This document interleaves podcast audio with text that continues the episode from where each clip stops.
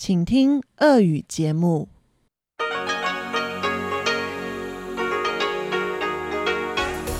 В эфире Международное радио Тайваня. В эфире русская служба Международного радио Тайваня. Здравствуйте, дорогие друзья! Из нашей студии в Тайбе вас приветствует Мария Ли, и мы начинаем нашу ежедневную программу передач из Китайской Республики Тайвань. Нашу программу откроет, как обычно, информационный выпуск. Затем получасовую программу, которая звучит на частоте 5900 кГц с 17 до 17.30 по UTC, продолжит рубрики «Панорама культурной жизни» с Анной Бабковой и «Учим китайский» с Лилией У. А часовую программу на частоте 9490 кГц с 11 до 12 UTC продолжит музыкальная передача «Нота классики» с юной Чень и повтор воскресного почтового почтового ящика с Чеченой Кулар. Вы также можете слушать всю нашу часовую программу и передачи по отдельности на сайте ru.rti.org.tw. А мы начинаем выпуск новостей вторника, 25 августа.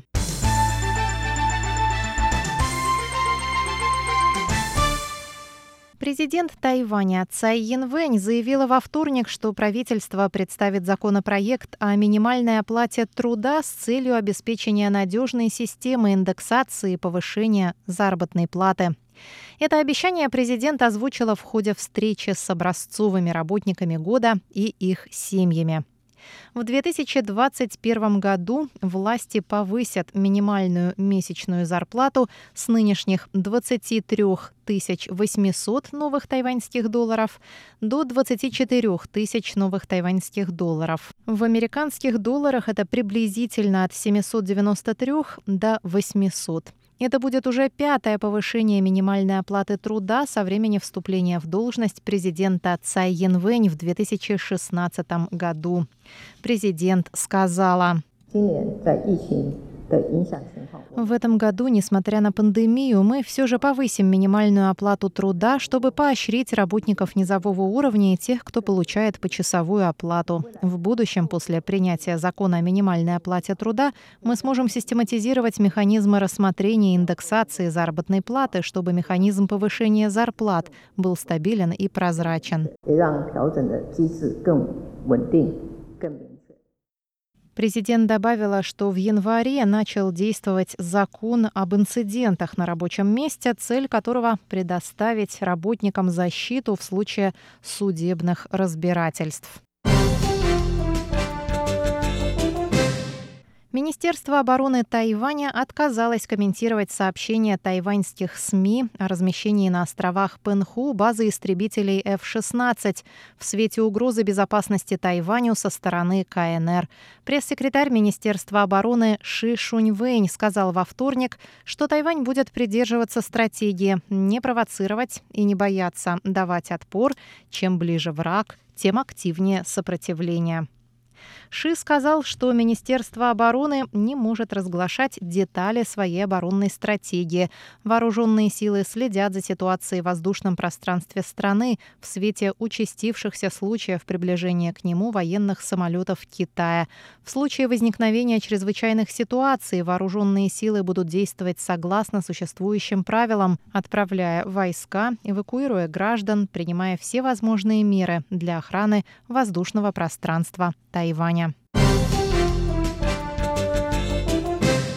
Делегация чешских законодателей прибудет на Тайвань в ближайшее воскресенье. Делегацию из 90 человек возглавляет председатель Верхней палаты парламента Сената Чехии Милош Выстрочил.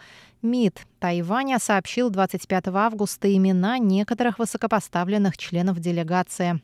В составе делегации на Тайвань приедут первый заместитель главы Сената Иржи Ружичка, председатель комитета по иностранным делам Павел Фишер, председатель комитета по делам здравоохранения Люмир Кантор, старшие сенаторы Петр Шилар и Люмир Ашенбреннер и мэр Праги Сденек Гржип.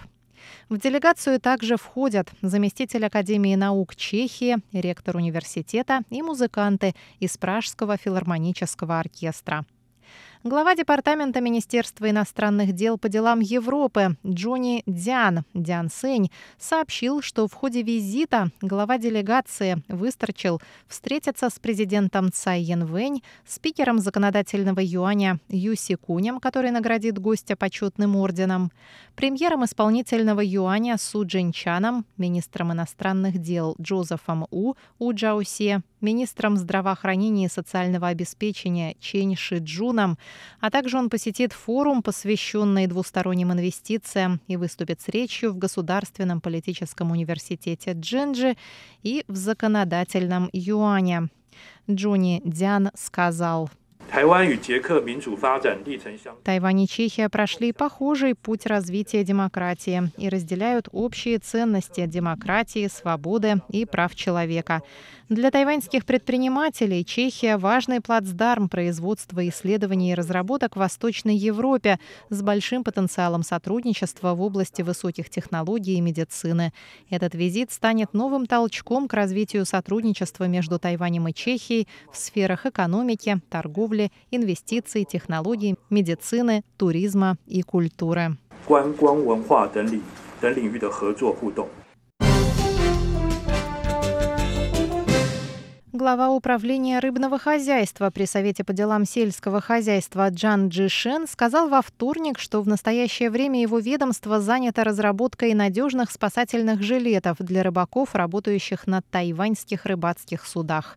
Новые спасательные жилеты будут комфортны и безопасны, в отличие от существующих. Ранее в ведомство неоднократно поступали жалобы со стороны семей рыбаков, погибших из-за падения в море без спасательного жилета.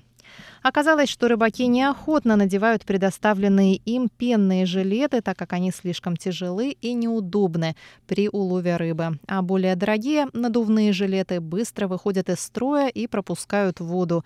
За решение проблемы взялись Министерство труда, Министерство транспорта и коммуникаций и Исследовательский институт промышленных технологий. Джан Джишен сказал,